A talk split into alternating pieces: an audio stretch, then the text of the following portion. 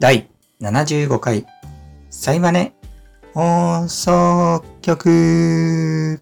パチパチパチパチ。このラジオは自分が最近感じたことをボイスメモ代わりに記録していくという趣旨の声日記です。第75回のトピックスは2つですね。えー、1つ目、DTM 再開した話。2つ目、引っ越し終わった話。以上2つでお送りしていこうと思うんですけど、その前に近況トークですね。いやー、1月も終わりましたね。なんか長かったな、1月は。うん、いろいろやったってのもあって。ああと、ちょっと前回のラジオなんですけど、ほんと音質が最悪すぎて、ちょっと聞き苦しかったと思います。申し訳ないですね。そのあたりは本当に。なんかね、外でね、撮ったんですけど、散歩しながら。うーん、なんかめちゃくちゃ悪かったですね。やっぱり、散歩しながらラジオ撮るのって、まあ、初めてじゃないんですけど、その時に比べてもなんか本当に音が悪くて、うーん、イヤホン変えたからかな。ちょっとお聞き苦しかった点はお詫び申し上げますという感じで、近況なんですけど、まあ、近況は、そうですね、1月は、でもそうだな、正月休みとかもなんかどっか行ったとかもないし、ないよね。うん、ないと思います。写真とか見返してみるか。えー、っと、1月でしょ？まあ、基本的に何やったかっていうのはスマホの写真を見ると大体思い出せるんですけど、いや、まあ何もしてないですね。うん、まあ結構引っ越したてでバタバタしてたっていうのもあって、うん、いろいろ部屋のもの、間取りを調整したり、家具買ったりとかして、まあ毎週、IKEA にってましたね。ちょっと毎週は言い過ぎかもしれないですけど、に、今月だけで3回ぐらいは行ったかなってぐらいマジでめちゃくちゃ行ってますね、IKEA に。うん。普段から IKEA 好きで、好きで、月1ぐらいで行ってるんですけど、今月は特に行ってるって感じですね。うん。本当に IKEA が本当楽しくてね。もう僕の、なんでしょう、趣味って、まあ、服とインテリアがやっぱ好きなんですよ。で、その中で、まあ、服を、まあ、最近買わなくなったので、人と会わないので、出勤もしないので、服をあんまり買わなくなった反動なのか、代わりにインテリアというか、家具とかをすごい買うようになって、うん、そ、なので、IKEA ばっかりに行ってるっていうのがありますね。まあ家にいる時間が多いっていうのもあるんですけど、もう、家への出費が止まらないですね。うん。なので、なんかまあ、その影響なのか、本当に家欲しくなってきましたね。なんか家って全然興味なかったんですけど、僕、家を買うことに。うん、やっぱ賃貸だとやれることも限られるし、あと、結構モチベーションの部分が大事で、まあ、賃貸だと、まあ、引っ越すから、なんか、踏み切れないんですよね。なんか大型家具を買うのに。うん。これ買った後、ソファーとかも買った後、引っ越したら、サイズが合わなくなるかもしれないなとか思うと、なかなか高価なものが買えなかったりとかして、で、まあ、結局半端なものを買いがち。安くで、安いけどそれなりみたいなものばっかりになって、結局なんか、部屋のクオリティがあんまり高くない、微妙な家ができてしまうみたいなことに結構なりがちで、うん。だか持ち家を買うっていうのはもうそこで覚悟を割と決めると思うんで、うん、そういう結構いい家具とかを買う理由にもなると思うんですよね。まあ、買う理由というか買わない、買えない理由が減ると思うんですよね。そういうのはちょっと盲点だったなと思いましたね。賃貸。僕はもう一生賃貸でいいと思ってたんですけど、賃貸にも賃貸のデメリットというかなんか見えてこなかった部分が見えてきたなってちょっと感じましたね。うん。そんな感じかなじゃあ、一つ目のトピックスいきますか。DTM 再開した話。DTM っていうのはデスクトップミュージックですね。まあ、つまりパソコンのソフトで音楽を作るってことなんですけど、DTM は2年前ぐらいにやってたんですよね。2、3年前かな、年変わって。曲を初めて、生まれて初めて作ってみたりして楽しんでたんですね。まあ、このラジオのエンディング曲とかも未だにその時作った曲使ってるんですけど、ま、それを、まあ、パッとやめたんですよね。まあ、やめたっていうか、まあ、大体こんな感じかって分かって、まあ、とりあえず一旦置いとこうと思って他のことやってたんですよね。うん。で、そもそもなんで始めたかっていうと、この DTM。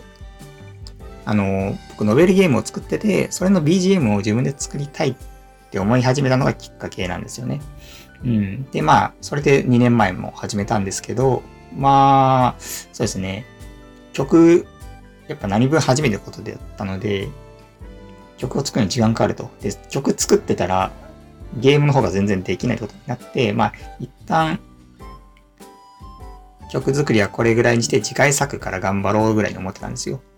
で、今回ですよ。で、まあ、ゲームもリリース終わって、次なんか作ろっかなーって時のタイミングで、あ、そういえば曲、次は次回作は曲も自分で作りたいなと思って、また再開したっていう経緯があるんですね。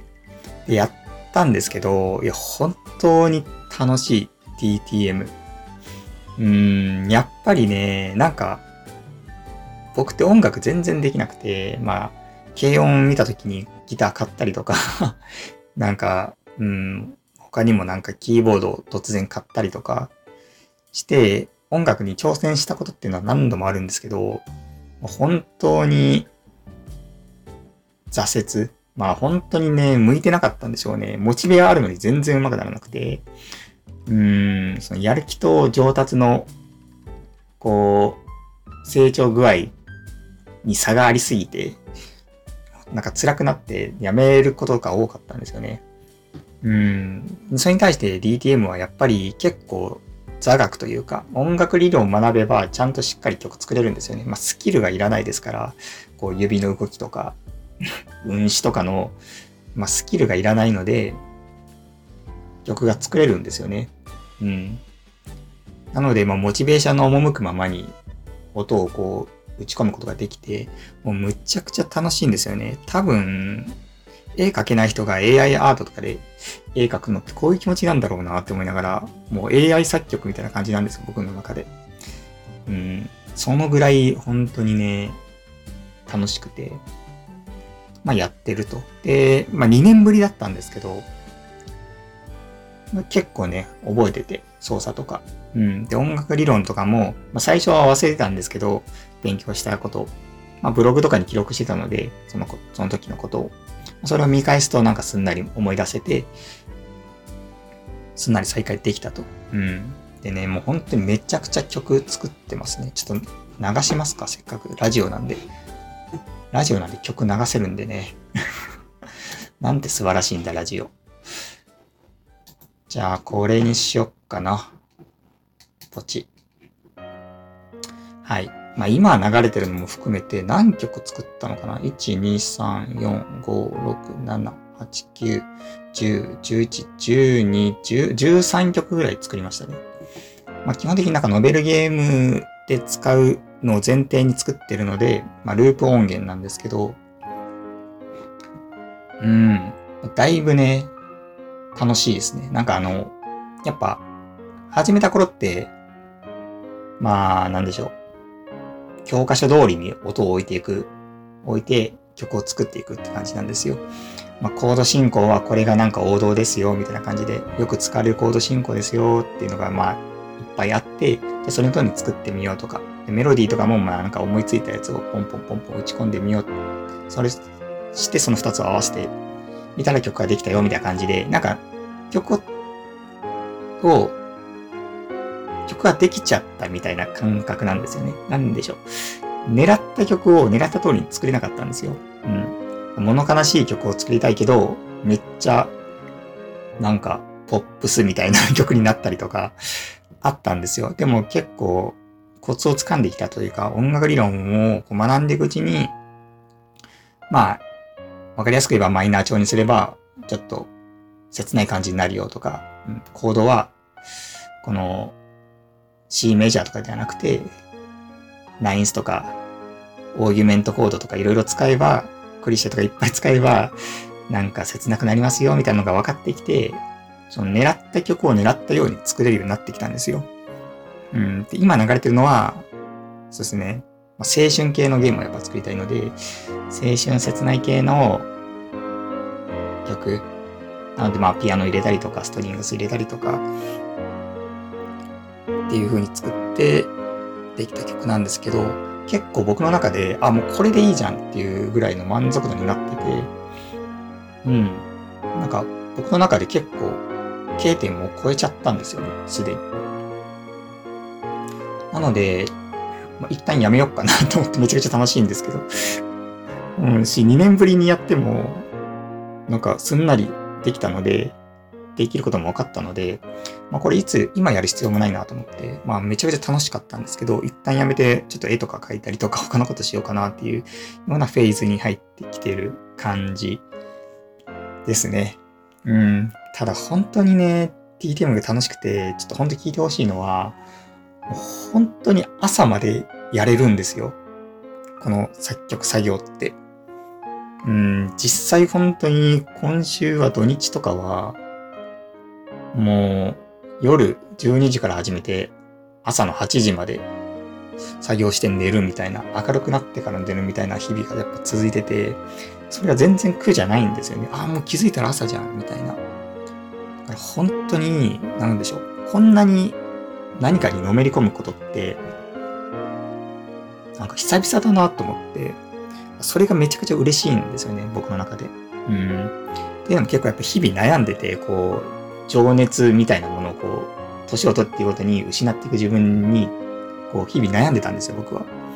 そんな中で、DTM を通じて、まあ、何かに打ち込めるっていうことを、なんか思い出せたというか、そういう感情まだ俺にあったんだっていうような気づきがあったんですよね。うん。な、なんでしょう。大人になってこう、いわゆるオタクを捨てた虚無に、こう、なり果ててた自分が、こう、DTM を通じて、本当の意味でこう、オタクに戻れたような、ね、そういう気がしたんですよね。うん。そこが俺の中でかなりメンタル的に大きくて、あ、本当にやってよかったな、DTM っていうね。うん、もちろん DTM 自体が楽しいっていうのがあるんですよ。あの、やっぱり普段絵描いてたりとか、友達と遊んでたりとかしてって得られるような、なんか報酬神経系じゃない部分のなんか報酬系が刺激されてる感覚があるんですよね。なんか、使ってない部分の脳を使ってるような感覚というか、新しい喜びをね、こう得られてるような体験があって、いや、むちゃくちゃやってよかったなっていうふうに思いましたね。うん。っていう感じ、ですね。まあ、DDM は反射そのくらいかな。うん、とりあえず、そうですね。狙った曲が狙って作れるようになったっていうのが一番のモチベで、ですね。ちょっと、まあ、実際まだゲーム自体ができてないので、シナリオとかが。まあそのシナリオに合わせて作るとかもね、今後やっていきたいなというところで、まあ一旦ね、じゃあ続きはシナリオできてから作ろうっていう感じなんですけど、なのでまあ、とりあえずゲームね、作っていきたいなと思います。まあゲームの方も本当にまだ作るかわかんないんですけど、作れたらいいなって思ってます。じゃあトピックス二つ目ですね。引っ越し終わった話。はい。引っ越し。そうですね。引っ越し終わった話は多分知ってないよね。前回のラジオは振り返りばっかりだった。あ、でもオープニングでちょっと喋ったりしたのかな。うん。まあ、多分聞けたもんじゃない音質だったんで、まあ、改めて喋るっていう意味でも、また話させていただくんですけど、引っ越しがやっと終わりましたわ。でね、結構住んだ。住んで1ヶ月ぐらい経ってるんで、もう感想、その感想なんですけど、まあいいですね。引っ越しっていうのはもう二度とやりたくないけど、何回やってもいいもんですね。矛盾してるんですけど。ただ、そうですね。まあ、今回僕結構環境が変わったというか、1階に初めて住んだんですよね。マンションなんですけど。今までまあ4階とか、まあ2階とか住んでたんですけど、今回初めて1階に住んで、結構やっぱメリットとデメリットがやっぱあるなって思いましたね。デメリットとしては、一つ目が、なんか寒い、単純に。うん。寒いですよね。多分冷気って下に落ちんのかな？底冷えっていう言葉もあるし。まあちょっとめちゃくちゃにわか知識なんですけど。あれ、あったかい空気は上に行くんでしたっけ？そうだよね、多分。なのかまあわかんないですけど、とにかく寒い。うん。なんか住んでる土地的には、そんな変わんないんですけど、にしても、まあ、ちょっと違うなっていう寒さが。うん。まあ以前は4階かな？に住んでたんですけど、全然あったかかったですね。冬でも。うん。なので、寒いです。1階は。特にベランダ出た時、洗濯物干す時にそれをめちゃめちゃ実感するんですけど、本当に冷たい。すべてが冷たいんですよね。うん。結構地熱であったかいのかなと思いきや意外とそうでもないんですよね。うん。一回って。っていうのが発見、発見があったというデメリットが一つ。で、デメリット二つ目が、なんか砂が溜まる。砂が溜まりますね。なんかすごい風強い日があったんですよ。なんかめちゃくちゃ寒波みたいな日があって、めっちゃ風強くて、まあ風強いなぐらいだったんですけど、翌朝、ベランダにめっちゃ砂溜まってて、砂積もってましたね。うん。ベランダにスノコ、僕引いてるんですけど、もうスノコの上にも積もってて、いやもう本当に外出れたもんじゃないとか、もう全部ほうきで掃除が必要なぐらい溜まってて、あ結構こういうのは多分2階とか3階だとそんな砂が溜まらないだろうなって思ったので、そういうデメリットがあるなって思ったぐらいかな。うーん。まあ、あとは人通りがあるとかかな。他のデメリットは。うん。まだそのぐらいかな。意外と。うん。人通りが、まあ、目の前が駐輪場なんで、窓の。人通りがある。まあ、生垣が一応立ってはある、いるんですけど、まあ、それにしたってやっぱ人通りがあるなーって感じで、ですね。うん。で、逆にメリット。メリットはね、本当に、外出が楽。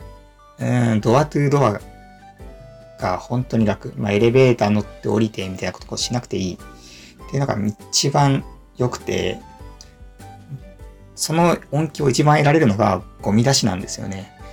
ゴミ出しが本当に20秒あったら終わるぐらい。外ガチャって開けたら1回なんで、すぐゴミ出せるんですよね。なので、ああ、ゴミ出しめんどいなーってって言ってゴミが家に溜まることが本当に減った。もうこまめにめっちゃゴミ出せる。ここまめにゴミ出すモチベが全然減らないって感じですね。それがめっちゃいいな。本当に、それかな。メリット。うん。まあ、あとそうだな。下に人が住んでないから、多少どんどんしても大丈夫なのかな。まあ、どんどんしてはいないけど、その辺とかもあるのかもしれないですね。例えば、リンクフィットアドベンチャーとか、やったことある人はわかると思うんですけど、こう通常移動がスクワットか足踏みかを選ぶんですよ。選べるんですよ。で、僕は今までやっぱ集合住宅の4階とかに住んでたので、スクワットにしてたんですよね。騒音が。足踏みするとやっぱ騒音が出ちゃうから。でも1階に住んでたら、足踏みでもいけんじゃねえかなとか、ちょっと思ったりとか、うん、そういうのもありますね。まあ、結構実際騒音は闇が深いらしくて、うん、なんか上から聞こえる騒音が実はそ横の騒音だったとかあるらしいんですよね。うん、壁をやっぱ振動って壁を伝って、こう、どこまででも、どこまででもっていうか、指向性がないものなので、うん、壁をつと伝って上から聞こえてきたみたいな横の音が結構あるらしくて、うん、なのでまあ足踏み良くないかもしれないですね、そう思うと。まあ、とにかく、ドアトゥドアがほんと楽かな。うん。僕、今、引っ越した先が目の前がスーパーなんですよ。徒歩、徒歩5秒でスーパーなんですよね。マンション出て。なんですけど、まあ、やっぱそれもやっぱ1階に住んでるからこそめちゃくちゃ行きやすい。もう冷蔵庫ですよ。ほんと。もはや、スーパーが。スーパーか冷蔵庫ってレベルで近い。そんなレベル。でもこれがもし4階とか住んでたら、エレベーターで降りて、エレベーターボタンを押して待って、乗って降りて、開いて、途中で誰か乗ったりして、もう待って、降りてってしないとスーパーに行けなかったんですけど、まあ、1階にいるからドアトゥードア5秒。これです。ドアトゥードア5秒は言い過ぎかな。ドアトゥードア10秒ぐらい。で、もうスーパーに行けるので、マジで冷蔵庫状態。でかい冷蔵庫を手に入れちまったなって感じですね。本当に。っ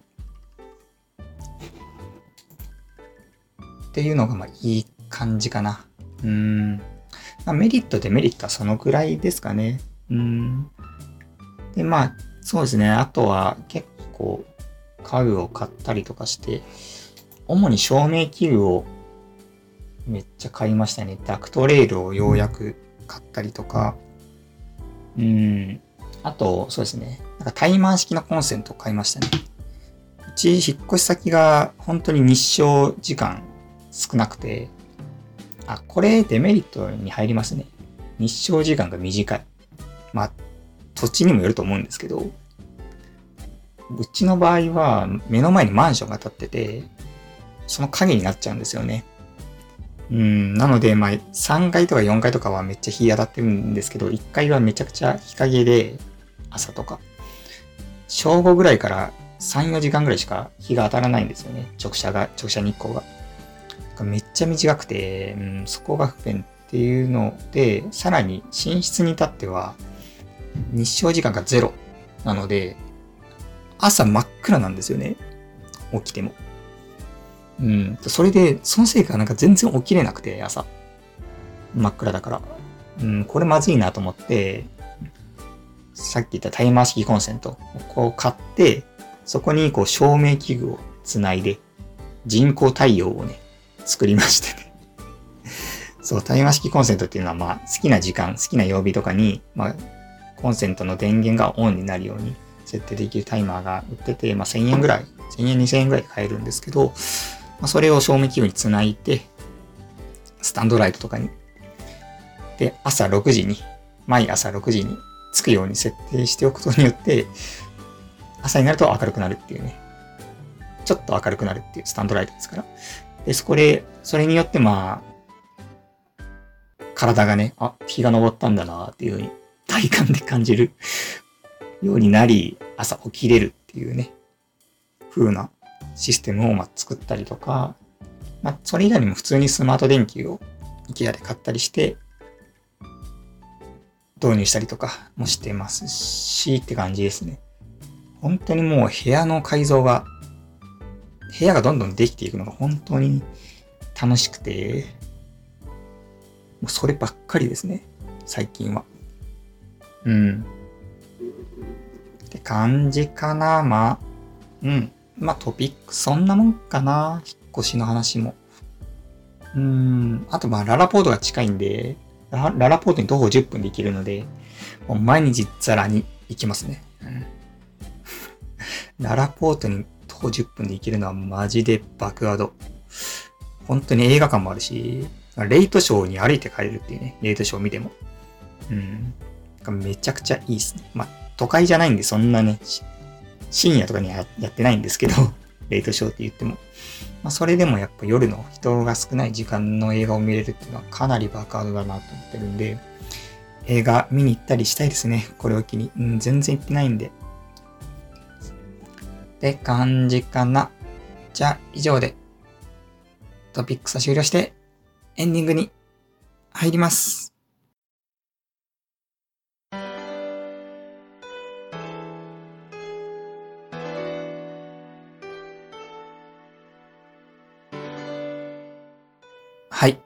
エンディングです。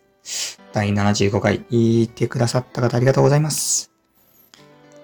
そうですね。エンディング。うーん。あ、そういえば、マストドンを再開しましたね。なんかアカウントだけ取ってて、使ってなかったんですけど、まあなんかツイッターみたいな SNS なんですけど、それをちょっと運用、動かそうかなと思って、なんとなく使ってます、今。なんか日常ツイートみたいなのをツイッターでちょっとなんかしづらいなって最近感じてて、うん、ちょっとどんどんマス、マス向けになってるんで、ツイッターが。なんか、もっとどうでもいい便所の落書きみたいなツイートもしたいなと思って、そういうのをちょっとマストドンでやろうかなと思って、試してますね、最近。うん。で、やっぱそこで思ったのは、やっぱツイート減ってたんですよ、僕、ツイッターで。うん。で、それってなんかつぶやくことないなって思って減ってたのかなって思ってたんですけど、なんかね、マストドンにすると、全然つぶやき減らなくて、気づいたんですよ。あ、これ、つぶやくことがなかったんじゃなくて、つぶやくこと我慢してたんだなっていうふうに、こう気づいちまったんですよね。その我慢をするような場所にツイッターもなってしまっているんだなっていうふうにも、まあちょっと思ったりとかして、うん、なんかそういう発見があって、まあそれは、それはそれで良かったですね。なんか、さっきのね、情熱を失っていってるみたいな話とは違うんですけど、なんか何事もやらなくなっていってる、無気力になっているなっていうふうにちょっと感じたんで、感じたんですけど、そうじゃなかったっていうのが分かったので、まあ、マストドン良かったですね。まあ、ただ結局これ自分のね、感情の問題なんで、別にね、ツイッターで我慢するのやめてば、やめたらいいだけの話なんで、まあ、ツールがね、いいとかじゃなくて、僕の問題だなっていうのも分かったんでね。まあ、マストドンやめてまたツイッターに戻って我慢するのをやめるかもしれないですね。うん。なんか最近結構やっぱノベルゲーム作ってるせいか、ノベルゲーム界隈の人がフォローしてくださるようになって、うん。なんかちょっと日常ツイートなんかしづらくなってるんですよね、僕の中で。なんでしょう、なん、なんかブランド意識みたいなものを意識しちゃってるのかもしれないですね、恥ずかしながら。うん、やっぱりそういう人たちって、やっぱメーカーのアカウントとかを フォローする傾向にあるので、に対して僕のはまメーカーのアカウントでありながら、僕個人のアカウントなので、うん、やっぱりサークルアカウントとか作るべきなんだろうなっていうふうにね、ちょっと思いましたね。うん、もう今更なんで分けないですけど、わざわざ。っていうような発見がありました。という感じで、ちょっとあっさりめですけど、これで終わろうかな。第75回は終了しようかなと思います。じゃ、23年も、2023年も続けていきたいと思いますので、よろしくお願いします。聞いてくださった方、ありがとうございました。もうよっぽど、もの珍しい方だと思いますね。このラジオ。聞いてくださってる方は。ありがとうございます。では、今年も、良いお年を。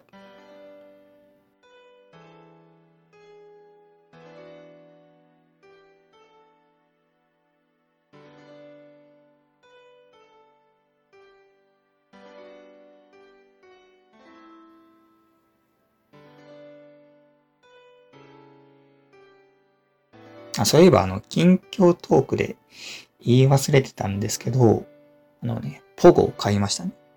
ポゴスティックなんちゃらっていうゲーム。これ買いましたね、ポゴ。ポゴね。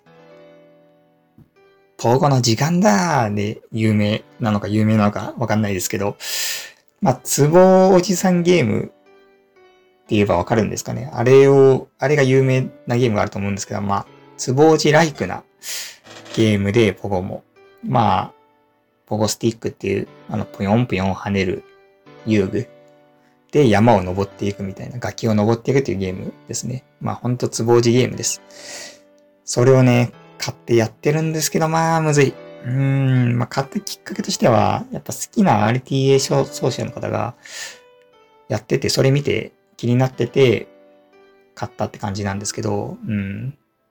本当にむずいっすね。やっぱ上手い人のプレイ見てると全然むずそうに見えないんですけど、自分でやるとむずいっていうのはもうほんとつぼうじと一緒で。